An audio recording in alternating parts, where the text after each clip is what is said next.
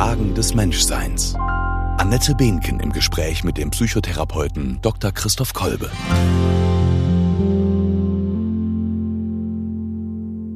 Ja, wir melden uns heute mit der vierten Folge der Fragen des Menschseins. Heute geht es um den Dialog und die Grenzen des Dialogs.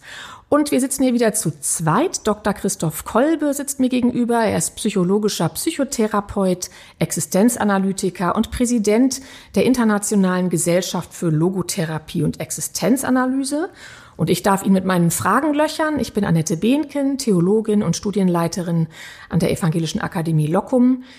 Und wir sind hier wieder im Überwegs, ähm, wie auch schon bei den letzten Folgen, ähm, werden hier technisch wunderbar unterstützt und befinden uns hier an einem sehr inspirierenden Ort über den Dächern von Hannover und zugleich auch mitten im Herzen von Hannover, ein ja, Ort, an dem kreative Prozesse angestoßen werden, Veränderungsprozesse angedacht werden, an dem Workshops stattfinden und eben solche Dinge entstehen wie unser Podcast. Ganz vielen Dank an euch und eure Unterstützung. Ja, wir werden die Fragen des Menschseins ja immer aus der Perspektive der Existenzanalyse angucken mit deiner Hilfe, Christoph, also einem psychologischen Verfahren, das Viktor Frankl vor 50 Jahren ähm, ja begründet hat, kann man glaube ich so sagen. Und heute, wie gesagt, geht es um den Dialog. Ich habe ein Zitat von Frankl gefunden. Der hat gesagt, der Mensch ist stets und ständig ein Angesprochener. Das finde ich ein ganz schönes Zitat, weil das ja etwas andeutet, auf das wir denke ich, so gegen Ende vielleicht unseres Gesprächs heute auch zu sprechen kommen, dass offenbar für Frankel und die Existenzanalyse der Dialog etwas ist, was mit der grundlegend mit der Existenz des Menschen zu tun hat. Aber vorher wollen wir noch mal so ähm, vielleicht in das ähm, ja offensichtlichere gucken, ähm, was wir so permanent vor Augen haben, was uns da dauernd passiert, was wir beobachten, wenn wir gerade so in die Politik und ins Gesellschaftliche reingucken, was wir auch aus dem persönlichen privaten Kontext kennen wenn wir fragen, was lässt eigentlich einen Dialog gelingen und was nicht. Ähm, vielleicht müssen wir einmal kurz gucken, was ist eigentlich ein Dialog? Also ein Dialog, ganz banal könnte man sagen, zwei tauschen sich aus und wollen irgendwas verstehen. Ähm, und hat ein Dialog eigentlich immer ein Ziel, Christoph? Wie würdest du das sehen? Tja, hallo Annette, danke für deine Anmoderation und auch die Fragen. Ähm, hat Dialog immer ein Ziel? Das sind ja eigentlich jetzt zwei Fragen. Was ist ein Dialog und hat Dialog immer ein Ziel? Genau. Vielleicht fangen wir an. Was ist ein Dialog? Dialogos aus dem Griechischen kommend. Also Logos hat verschiedene Wortbedeutungen. Das Wort, auch übrigens der Sinn, das Verstehen und das Wort dia heißt durch. Also inwiefern ereignet sich durch Reden, durch Sprechen, durch Worte ein Verstehen so ähm, verstehe ich Dialog. Mhm. Also insofern ist Dialog für mich tatsächlich etwas sehr Besonderes und unterscheidet sich im, in meinem Verständnis nochmals auch von einer reinen Kommunikation. Ja. Also im Dialog findet tatsächlich ein, ein Begegnungsmoment ähm, idealiter zwischen Menschen statt. Aber es muss übrigens nicht nur der Dialog zwischen Menschen sein, es kann auch der Dialog, sagen wir mal, zur, zur Natur sein, äh, also dort, wo der Mensch in Beziehung steht zu etwas und im Grunde, wie du es anfangs schon genannt hast, äh, sich als Angesprochener erlebt und darin sich zum Ausdruck bringt. Äh, das ist das, was im Dialog entsteht oder im, im Dialog geschieht. Und ähm, es ist, denke ich, für uns alle, das kennen wir aus der Lebenserfahrung, eine sehr beglückende Erfahrung, wenn ein Dialog gelingt. Mhm so dass man sagen kann, in der, wir stehen zwar immer kommunikativ in einem, in einem Miteinander, aber nicht immer gelingt darin ein Dialog. Ja. deswegen ist das, der Dialog nochmal etwas Besonderes. Und hat ein Dialog immer ein Ziel? Das weiß ich nicht. Mhm. Ich würde nicht sagen, dass er immer ein Ziel hat, aber äh, es geht im Dialog darum, sich ähm, in, in eine Verständigung zu bringen und in ein Verstehen zu kommen mhm. äh, und ein Verstanden werden. Und ich glaube, das ist die beglückende Erfahrung, die wir machen, dass wir uns im, im dialogischen, äh, also A in Beziehung erleben, das heißt, und das ist, glaube ich, etwas zutiefst Menschliches, dass wir auf Beziehungen ausgerichtet sind. Deswegen gehört es äh, zutiefst zu unserem Menschsein, dialogische Wesen zu sein. Das heißt, wir drücken uns ja durch den Dialog aus. Ja. Wir bringen uns ja durch den Dialog zur Sprache. Und jetzt braucht es jemanden, der das hört. jemanden, der darauf eingeht, mhm. Der sich darauf einlässt, der interessiert ist daran, der offen ist dafür und so weiter. Und dann können wir mit dem, was uns wesentlich ist, äh, uns einbringen. Also insofern ist, glaube ich, schon, könnte man sagen, das Ziel des Dialoges, das, was wesentlich ist, in dem, in der Begegnung, äh, in der ich gerade stehe, äh, zum Ausdruck bringen zu können. Mhm. Also sind das vielleicht so ganz wesentliche menschliche Bedürfnisse, die im Dialog auch vorkommen, wie affiziert werden wollen, aber auch gehört, gesehen werden wollen, so in einen gemeinsamen Fluss zu kommen. Vielleicht, das kennen wir ja, wie beglückend das ist, man ein schönes mhm. Gespräch mit der besten Freundin abends beim Wein hatte oder so und sich so verstanden gefühlt hat, aber vielleicht auch was Neues nochmal irgendwie gehört hat, was einen selber irgendwie auch bereichert. Einer der bekanntesten Kommunikationswissenschaftler ist vielleicht Paul Watzlawick und der hat diesen auch, glaube ich, ganz prominenten Satz gesagt, man kann nicht nicht kommunizieren. Ich glaube, mhm. da können wir alle so mitgehen. Ne? Also alles, was ich irgendwie tue, ist irgendeine Form von Kommunikation, ob ich weggucke oder hingucke oder an jemandem so oder so vorbeigehe. Alles ist irgendwie Kommunikation, aber du hast es ja gerade schon gesagt, das ist nicht immer automatisch Dialogkommunikation. Mhm. Wenn wir jetzt so mal gucken, was für prominente Beispiele von Gesprächen wir so gerade erleben, auch in den Medien. Wir sind jetzt gerade im Vorfeld der US-amerikanischen Präsidentschaftswahl. Es haben diese beiden TV-Duelle zwischen Biden und Trump da, äh, stattgefunden. Nun sagt der Begriff Duell schon, dass es nicht unbedingt ein Dialog ist, was da stattfindet. Sie sind ja auch beide sehr unterschiedlich gewesen. Es gab unterschiedliche Voraussetzungen für das Gelingen dieser, ja, dieses Duells. Von Trump, wenn ich das mal so sagen darf, wissen wir ja auch aus Interviews oder aus Pressekonferenzen, also glaube ich, bin ich nicht die Einzige, die den Eindruck hat, eine wirkliche Dialogbereitschaft, so in dem Sinn, wie du gerade Dialog beschrieben hast, ist da eigentlich gar nicht vorhanden, oder? Was, also was, was macht der da? Und das ist ja, da ist Trump ja nur ein Beispiel von vielen, die wir gerade so ähm, ja, beobachten können in der Politik. Was, was passiert da eigentlich? Kannst du das beschreiben? Ja, also das, was du, was du damit beobachtest und anfragst, ist ja folgendes. Die Frage ist, ob wir überhaupt ähm, bereit sind, in einen Dialog zu treten oder ob wir miteinander kommunizieren, um vielleicht auf der Machtebene einen Schlagabtausch zu gewinnen, um derjenige zu sein, der besser ist, um uns beweisen zu können, um uns durchzusetzen, um andere zu überzeugen, dass sie dem folgen, was man selber ähm, für richtig hält und so weiter. Also die Frage ist, ob, ob, ob, ob, ob tatsächlich dort, wo Menschen aufeinandertreffen und in eine Kommunikation treten, tatsächlich ein Dialog stattfindet. Oder ob es eine Bühne ist, ähm, auf der im Grunde Menschen sich darstellen. Und das, denke ich, können wir dort sehr erleben. Und im Grunde für ihre Sache kämpfen und eintreten. Das ist ja an sich auch in Ordnung, von einer Sache überzeugt zu sein und für die, sagen wir mal, ähm, Menschen zu suchen, die sich ihr anschließen. Ja, die Frage mhm. ist aber trotzdem, in welcher Art und Weise man das tut. Und das kann man, glaube ich, auch dialogisch tun. Mhm. Oder man kann es in dieser Art eines Schlagabtausches tun, der ja einfach nur äh, schwierig ist, ihn anzusehen. Ich glaube, übrigens deshalb entsteht auch für viele Menschen so eine Müdigkeit, ähm, was Talkshow-Formate betrifft. Mhm. Wenn Sie mitbekommen, dass dort zwischen den Beteiligten, die eingeladen sind als Studiogäste, im Grunde kein wirklicher Dialog stattfindet, sondern nur ein Schlagabtausch von Meinungen und Sichtweisen. Ja. Mhm. Dann ist das wieder dieses Forum, das geboten wird, wo der Einzelne sich einfach mit seiner äh, Sicht äh, präsentiert. Mhm. Das kann man natürlich rhetorisch extrem ähm, eloquent machen so dass man sogar fasziniert ist davon. Ja, und das ist ein bisschen das Irritierende in dem Ganzen, dass man dann oft da sitzt und sagt, ah, das ist ja auch überzeugend und so weiter. Aber ich glaube, das Enttäuschende ist für viele Zuhörer, weshalb sie solche Formate dann zum Teil auch nicht mehr anschauen, ähm, dass im, im Grunde der, ein wirklicher Dialog nicht stattfindet. Mhm. Man ist dann eher so ein Zuschauer, der diesem Machtspiel zuschaut. Und wenn man daran Freude mhm. hat, dann kann das manchmal ganz nett sein, zu gucken, wie, wie das, mit welchem Geschick von jemandem gemacht wird. Ja, dann hat das sowas von so einem Gladiatorenkampf oder sowas. Ne? Ja.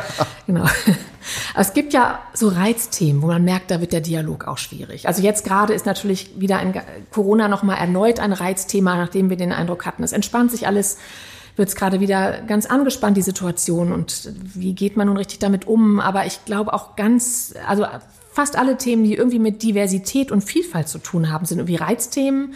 Wenn es um Geflüchtete geht, um Gender-Themen geht, da erlebe ich es ganz oft, das sehen wir, glaube ich, in den sozialen Medien, aber man erlebt es, glaube ich, auch zunehmend, würde ich sagen, im privaten Umfeld, da ist oft gar kein Dialog möglich. Da ist irgendwie passiert da was, was ganz schwierig ist, da in ein Gespräch zu kommen. Ja.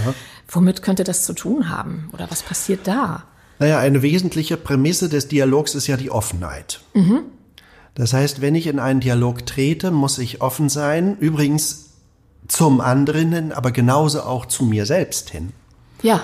Ja, Stimmt. das heißt, ich mhm. muss äh, eine Offenheit einnehmen, dass ich auch mich mit meinen Motiven, die im Grunde hinter dem liegen, was ich da sage, und oder auch wie ich es sage, dass ich mir dessen gewahr werden will. Mhm. Und genauso muss ich offen sein für das, worum es dem anderen geht. Also ich muss ihn gelten lassen, ich muss ihn versuchen verstehen zu wollen mit dem, was ihm, äh, worum es ihm geht, was ihm wichtig ist, was ihm wesentlich ist. Das ist manchmal sehr schwer, ne? Genau, deswegen ist Dialog tatsächlich auch ein sehr anspruchsvolles Projekt, ihn zu führen. Das ja. also, es darf nicht ein billiger Appell sein, zu sagen, tritt in den Dialog, sondern das ist ein höchst anspruchsvolles Format, das Dialog gelingt. Ja.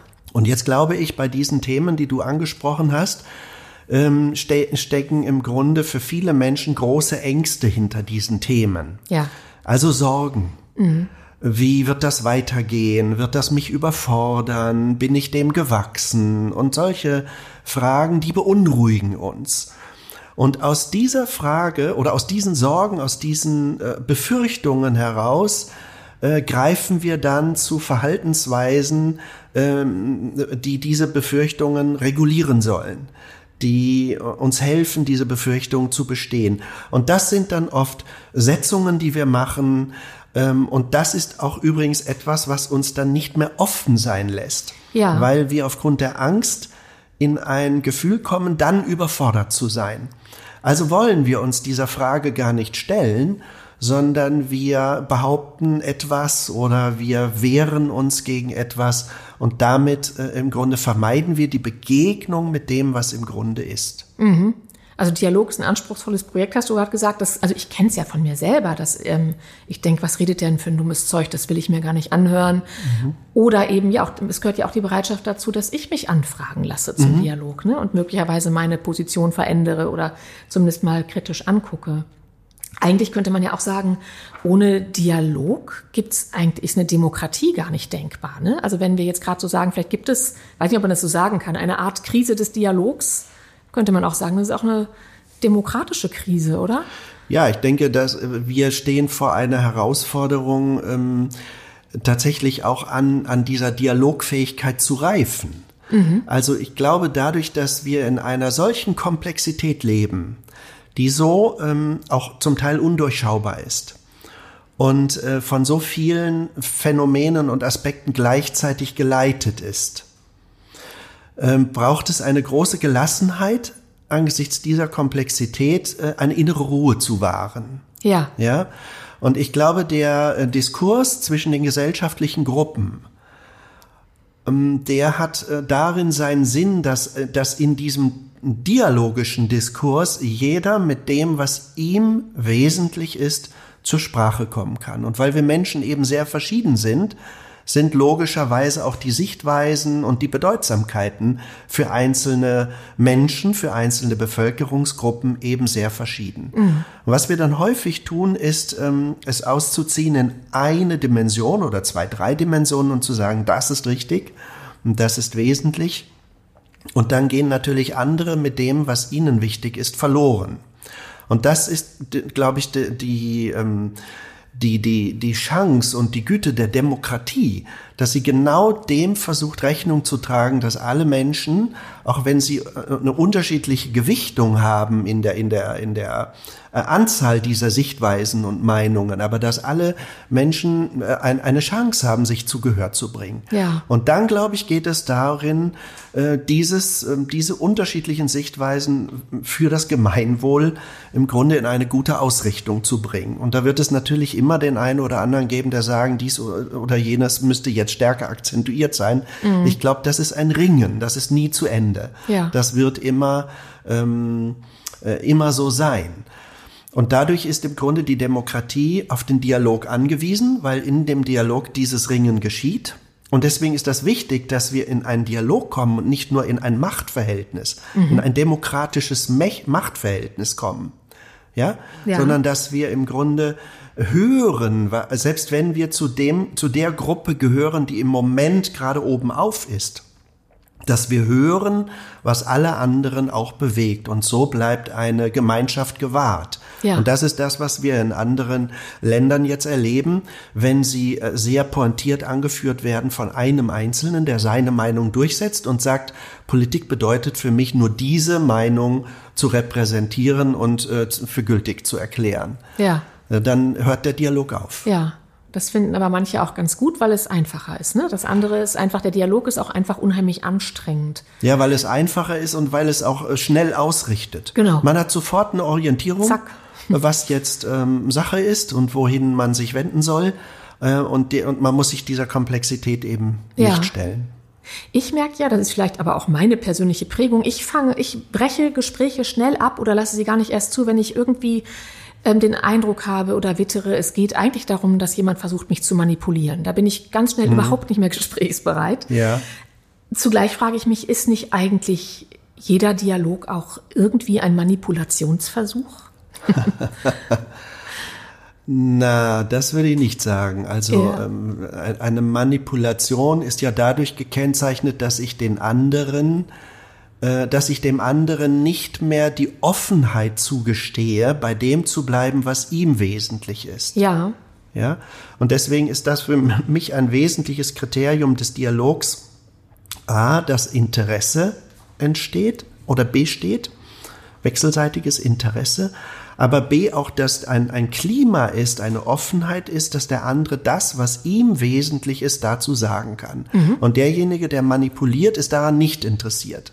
Ja. Deswegen würde ich sagen, in keinem Falle kann eine Manipulation, auch wenn sie mit großen psychologischen Tricks geschieht, die dem anderen suggerieren, dass er gerade äh, bei dem Seinen abgeholt wird. Mhm. Ja, das sind ja die Tricks, die man der Verkaufsindustrie vorwirft, dass sie diese ähm, psychologischen Prinzipien nutzen, genau. um damit sich selbst zu bereichern. Mhm. Ja, äh, das ist dann kein Dialog. Ja. Und, und, und, insofern würde ich sagen, ein Dialog ist immer gekennzeichnet von einer offenen Anfrage mhm. an das Gegenüber. Mhm. Und damit hat das Gegenüber immer die Möglichkeit, seine authentische Antwort zu geben. Mhm. Und deswegen kann ein Dialog übrigens nur gleichrangig passieren.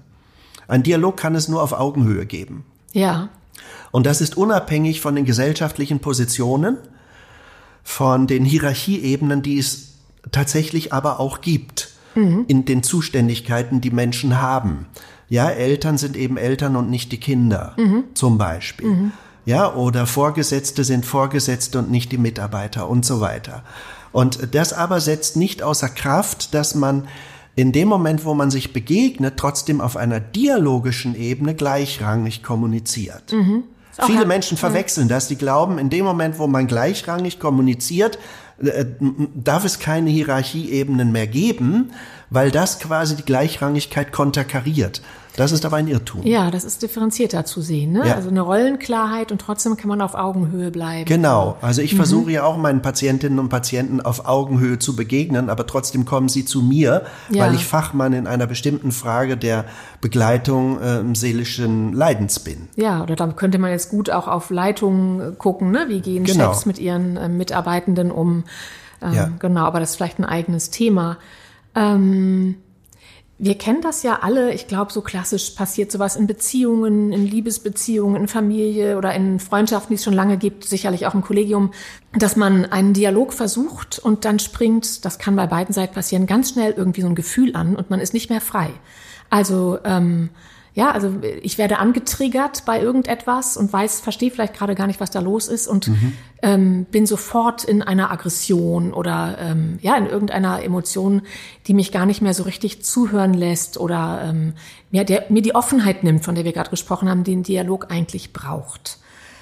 Ähm, was passiert da? Und ist das so, dass man sagen kann, daran scheitern Dialoge in der Regel? Oder gibt es noch andere Faktoren? Was lässt Dialoge scheitern? Oder was sind ähm, Blockaden eines guten Dialogs? Naja, das, was du beschreibst, gehört sicher dazu. Also ich denke, in dem Moment, wo wir ins Leben treten, ja, und wo damit das, was in der Welt ist, auf uns trifft, macht das was mit uns. Mhm. Im besten Falle interessiert uns das und es fasziniert uns und wir sind begeistert. Ja, dann würden wir diese äh, Begeisterung, diese ähm, das, was jetzt für uns bedeutsam ist, weil es uns herausfordert, weil wir es toll finden, weil es uns belebt, dann würden wir das ähm, eigentlich in den Ausdruck bringen. Und damit sind wir auch wieder beim, beim, beim Thema Dialog. Dialog heißt ja, sich zum Ausdruck zu bringen. Und übrigens, die Sprache ist ein wunderbares Instrument des Dialogs. Der Dialog lebt ja nicht nur von der Sprache, sondern er hat verschiedene Möglichkeiten ähm, stattzufinden. Also ich denke, ein Künstler bringt auf seine künstlerische Weise sich dialogisch mhm. zum Ausdruck. Ja, oder ein Tänzer bringt auf seine Weise sich dialogisch zum Ausdruck und so weiter. Und so gibt es, glaube ich, viele Möglichkeiten, diesen Dialog zu führen. Und eine davon ist natürlich die Sprache. Ja. So, weil aber und wenn Welt auf uns trifft, äh, sie nicht nur das Faszinierende und das Herausfordernde und das Wertvolle in sich trägt, auf das wir treffen, sondern auch äh, den Aspekt der Sorge haben kann. Mhm. Also, dass wir uns überfordert fühlen. Mhm dass wir uns ihr nicht gewachsen fühlen, dass uns etwas Wichtiges genommen wird, ähm, dass wir etwas ertragen müssen, was uns überfordert und so weiter. Ja, mhm. das löst in uns andere Ebenen von von Gefühlen aus, äh, die eben im Zusammenhang mit diesen Ängsten stehen und dann entsteht in der Regel ein eine Dynamik in uns, ähm, die äh, versucht, diese Ängste zu beruhigen. Und deswegen ähm, reagieren wir häufig auch mit Worten. Ja. Also in der Kommunikation mit Worten und Sätzen und Aussagen, die im Grunde der Beruhigung unserer Sorge dienen. Ja.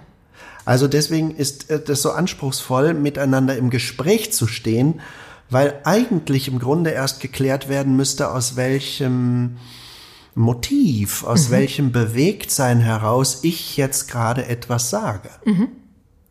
Ja, und da gibt's ja verschiedenste Methoden, die einem dabei helfen sollen. Ne? Dass ähm, Kommunikation oder Dialog gelingt. Mhm. Ich glaube, so zu den bekanntesten gehört vielleicht die gewaltfreie Kommunikation nach Marshall B. Rosenberg. Mhm. Der hat das in den 60er Jahren entwickelt um es mal ganz kurz zu umreißen, da geht es um vier Schritte, die man, wenn man also ein, in einen gelingenden Dialog, vor allem in Konfliktsituationen gehen möchte, dass man nicht einfach sagt, du hast schon wieder meine ganze Pizza aufgegessen, du Blödmann oder so, sondern dass ich sage, ja, also dass ich erstens eine Beobachtung äußere, dann mein Gefühl dazu, mein Bedürfnis und eine Bitte. Also zum Beispiel, ich beobachte oder ich sehe, da ist jetzt schon wieder die ganze Pizza weg. Ist das ein blödes Beispiel, aber mir fällt gerade kein besseres ein. Ähm, dabei habe ich so einen Hunger oder ich habe das Bedürfnis, dass du daran denkst, dass ich auch was essen möchte.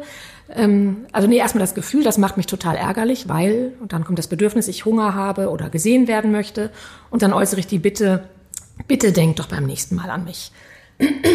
Das klingt manchmal furchtbar künstlich, wenn man das so abhakt, diese Schritte, aber wenn das so wie selbstverständlich kommt, ist das ja manchmal sehr hilfreich. Ne? Also, mhm.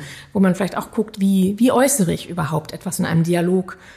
Ähm, gibt noch andere Modelle und vielleicht das allerbekannteste, denke ich, ist von Friedemann Schulz von Thun, das Modell mhm. des Kommunikationsquadrats, wo wir sagen, ein Sender spricht mit einem Empfänger, äußert eine Äußerung, aber daran verstecken sich verschiedene Ebenen einer Information, eine Sach Information, eine Beziehungsinformation, aber auch ein Appell, mhm. etwas über mich selber drücke ich aus. Sind solche Modelle hilfreich? Oder sind die auch zum Scheitern verurteilt? Das ist jetzt natürlich sehr schwarz-weiß gefragt, aber was hältst du davon? Arbeitest du auch damit? Das ist eine schwere Frage. Also in jedem Falle sind sie hilfreich, wenn sie uns ähm, bewusst machen, ähm, dass, es, dass diese verschiedenen Ebenen, über die wir eben schon sprachen, äh, sich differenzieren lassen. Ja. Und ich dadurch überhaupt erstmal lerne, erstens diese Ebenen zu differenzieren und zweitens alles das, was ich wie selbstverständlich sage, äh, hinterfrage ja. und sage, aus welchem, aus welchem Motiv kommt es denn, worum geht es darin denn im Grunde? Mhm. Und dort, wo ähm, äh, Modelle uns helfen, das zu differenzieren, halte ich sie für hilfreich. Ob man sie immer äh, in, den, in, in diese natürliche Alltagskommunikation so einbettet, das halte ich dann eher für ein bisschen gekünstelt, ähm, weil so, so reden wir nicht. Mhm. Das ist, glaube ich, der, den, dem, dem, den wissenschaftlichen Schritten und diesen ähm, sagen wir mal, darin enthaltenen richtigen Beobachtungen geschuldet, aber die menschliche Kommunikation läuft dann ein bisschen anders. Also ich finde es sehr wichtig zu sagen äh, oder sich darüber bewusst zu werden, was ist im Grunde das Motiv, aus dem heraus ich jetzt so oder so fühle mhm. und empfinde. Also deswegen schult das, glaube ich, für die Wahrnehmung äh, der eigenen, äh, der eigenen äh, Gefühle und des eigenen Affiziertseins, so könnte man das auch sagen. Also da, was ist, was ist das im Grunde, was mich darin berührt? Ja. Und ich persönlich halte es für am hilfreichsten, wenn ich dem innerlich nachkomme, um mich zu fragen, was ist darin das Wesentliche, was ich sagen möchte? Mhm. Weil das ist für mich der Kern gelungenen Dialogs, dass ich und, den, und diesen Dialog kann ich ja auch in, in gewisser Weise mit mir selbst führen, indem mhm. ich mir diese Frage stelle, ja. wenn ich mich so fühle, wenn ich das jetzt alles so erlebe, wenn ich im Begriff bin, irgendetwas zu sagen, was gar nicht schmeichelhaft ist und schön ist und mhm. vielleicht auch dem anderen wehtun würde und ihm nicht gerecht werden würde. Was bringt mich dazu, ähm, äh, äh so zu fühlen? Und worum geht es mir im Grunde?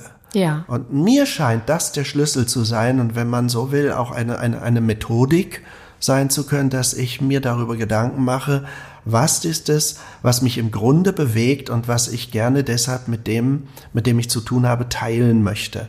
Also was ich ihm sagen möchte und wo ich dann auf Gehör hoffe. Ja, also das heißt ja, eigentlich kann ich dann in einen guten Dialog gehen, wenn ich auch mit mir selber in einen guten Dialog mhm. gehe und auf mich, also das, was ich mit meinem Gegenüber im Dialog ja. tue, muss ich eigentlich auch mit mir selber tun. Ja. Also mir selber zuhören und genau hingucken, was ist ja. da los, mich selber verstehen. Das ist natürlich etwas, was auch äh, verlangsamt. Ne? Also ich kann dann nicht einfach schnell was raushauen. Also manchmal tut es ja auch gut, schnell was rauszuhauen, aber dann kann man sich ja hinterher klar machen, was hat man da getan. Aber das heißt ja erstmal, oder ist vielleicht auch eine Sache der Einübung. Ne? Man lernt sich auch immer besser kennen und kennt dann vielleicht auch schon seine Triggerpunkte. Naja, ähm. Wenn man schnell etwas raushaut, dann ist das meistens die Abfuhr einer Psychodynamik. Das ja. heißt, man entlädt sich äh, angesichts einer Spannung. Ja. Das tut in dem Moment gut, weil diese Spannung entlastet ist. Aber die Sache selber, um die es darin geht, die ist ja dadurch nicht geklärt. Genau. Und deswegen klären solche, sagen wir mal, Entladungen nichts. Aber sie sondern können ja was sie tun bringen, nur im ne? Moment äh, ein wenig gut häufiger verletzen sie aber auch das ja, okay, Gegenüber das und werden damit der Sache nicht gerecht. Ja. Also mein Rat ist im Grunde immer, äh, sich eher dieser, ähm, also manche sagen, man muss das mal rauslassen. Ja. Von mir aus kann man das tun.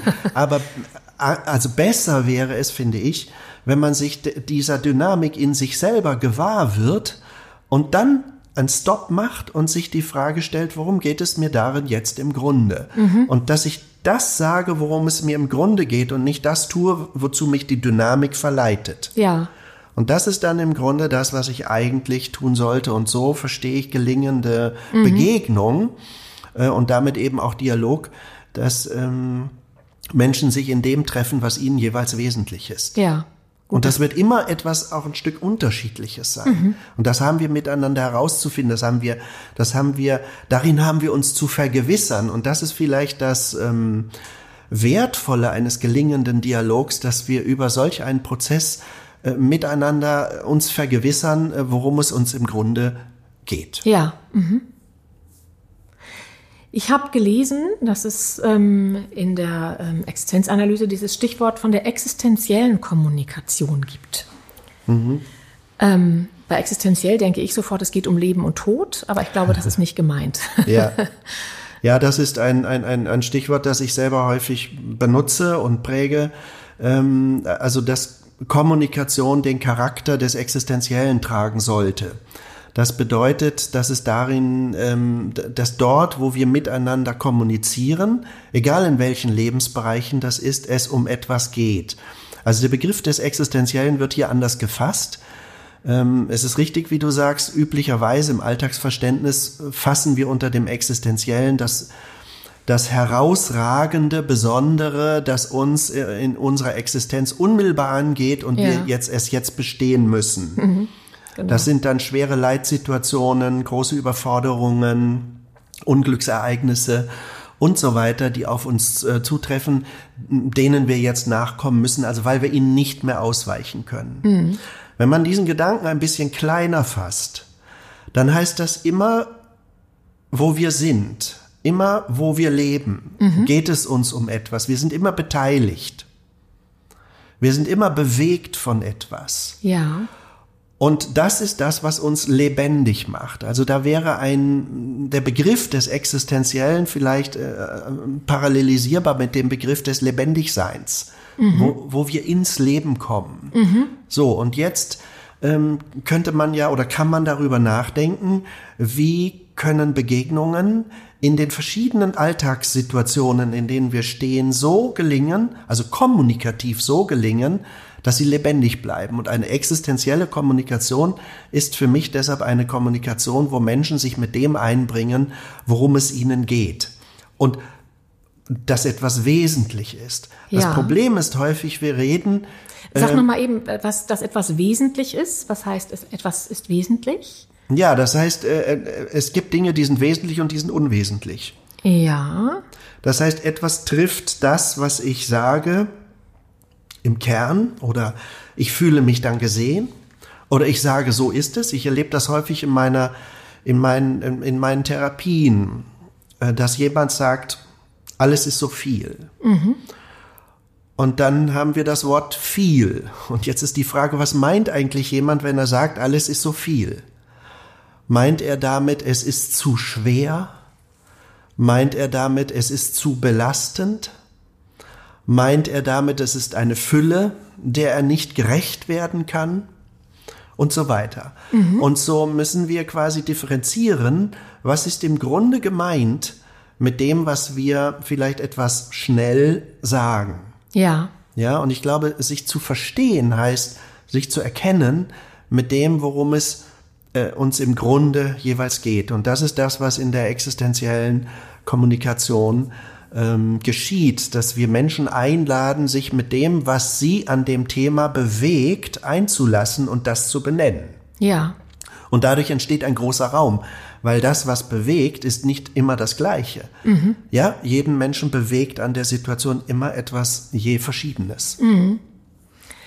Wenn wir jetzt sagen, also Dialog ist, wir sprechen miteinander, wir sind offen für das, was sich da ereignet, den anderen zu verstehen, sich selbst zu verstehen, anfragen zu lassen. Mm, Dialog ist aber auch, wenn Künstler sich ausdrücken und das irgendwie auf mich wirkt und ich da irgendwie drauf reagiere oder mich zu verhalte, ist nicht eigentlich das ganze Leben Dialog?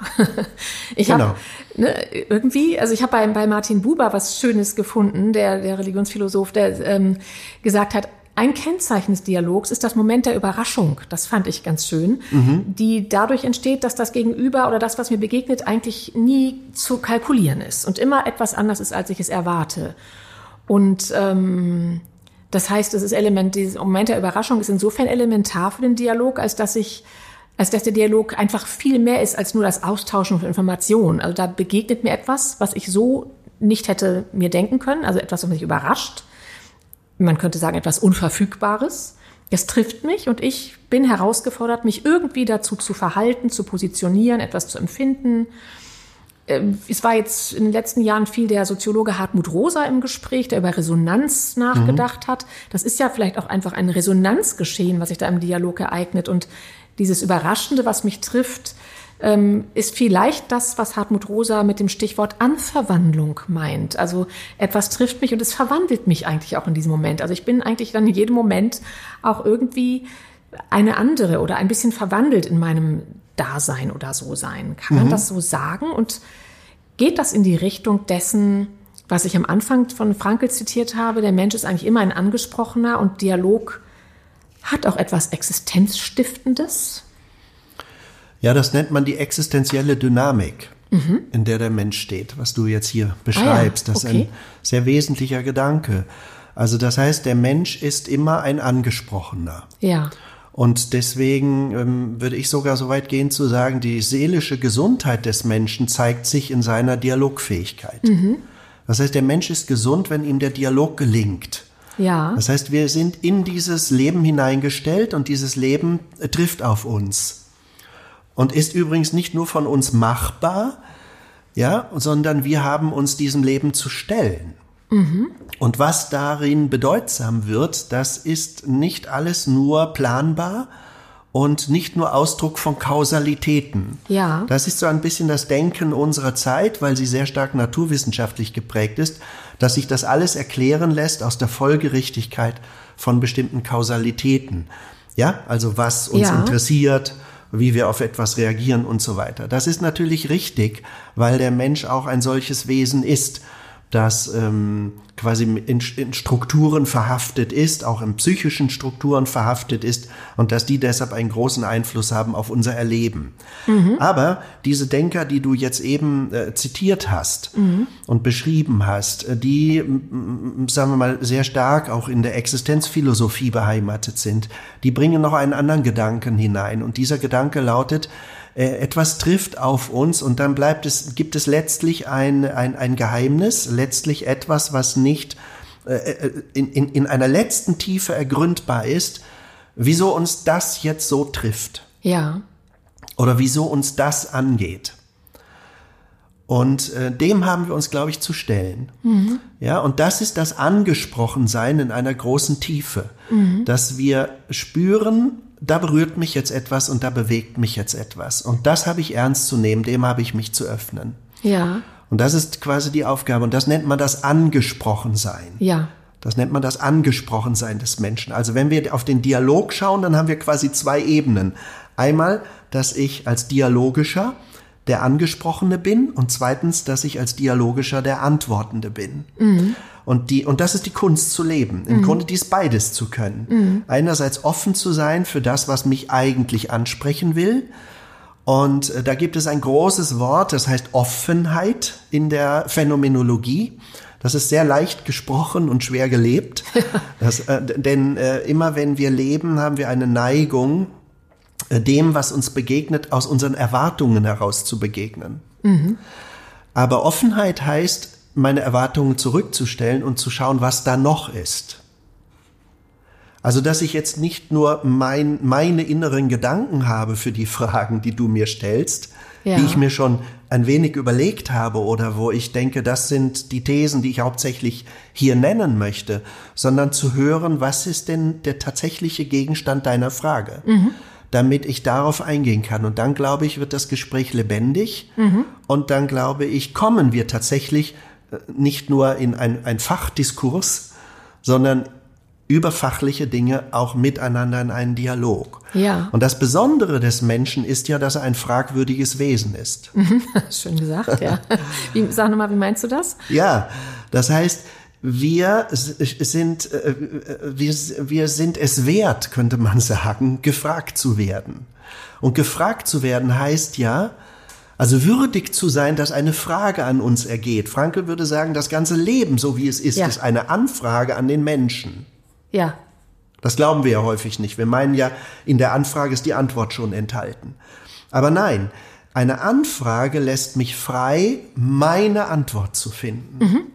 Und das ist, glaube ich, die Würde des Menschen, auf die Frage seine Antwort zu finden. Ja. Das heißt, ich muss quasi dort, wo ich lebe, äh, äh, äh, schauen, was ist das, worum es mir geht, das wäre die Anfrage, was ist das, was mich anspricht, für das ich leben will, um dann mit meiner Existenz, also so wie ich lebe und so wie ich mich einsetze und einbringe, im Grunde meine Antwort zu geben auf das, äh, was ich da als Anfrage gehört habe. Und in dieser Antwort bin ich frei. Das ist die Freiheit des Menschen.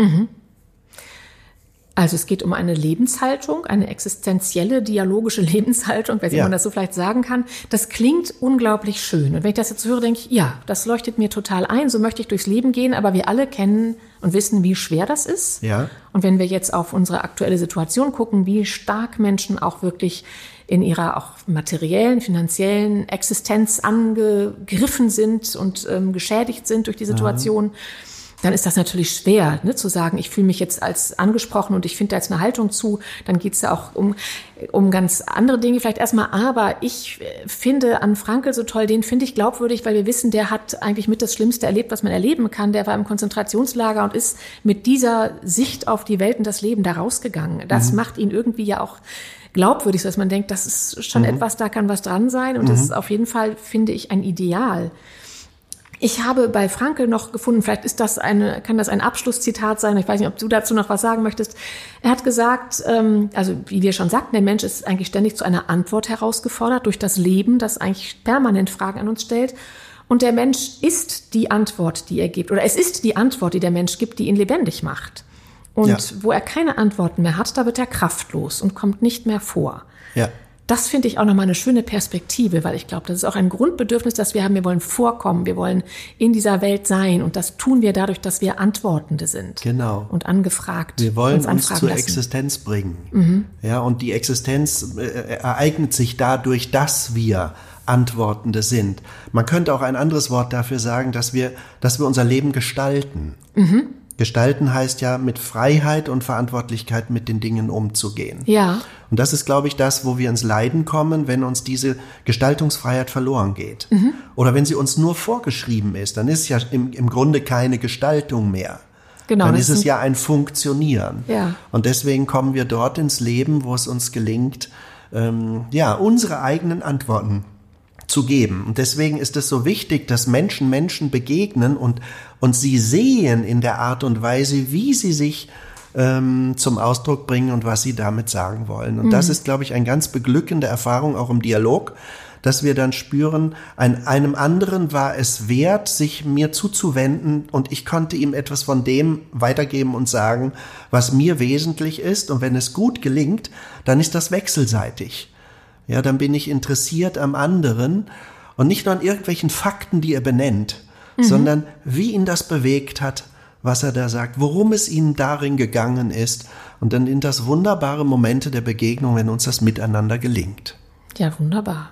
Das ist doch ein wunderbarer Abschluss dieses Gesprächs. Ich danke dir sehr, Christoph, und ich möchte die Hörerinnen und Hörer unseres Podcasts nochmal darauf aufmerksam machen. Sie können gerne auf unsere Homepage schauen, wo Sie auch Informationen über die nächsten Folgen finden, ähm, unter www.fragen-des-menschseins.de oder folgen Sie uns gerne auch auf Facebook unter Fragen des Menschseins, wo Sie auch die Möglichkeit haben, Fragen oder Kommentare zu hinterlassen. Darüber freuen wir uns sehr und freuen uns, dass Sie dabei waren und hoffen, Sie sind auch beim nächsten Mal wieder dabei. Tschüss. Tschüss. Fragen des Menschseins.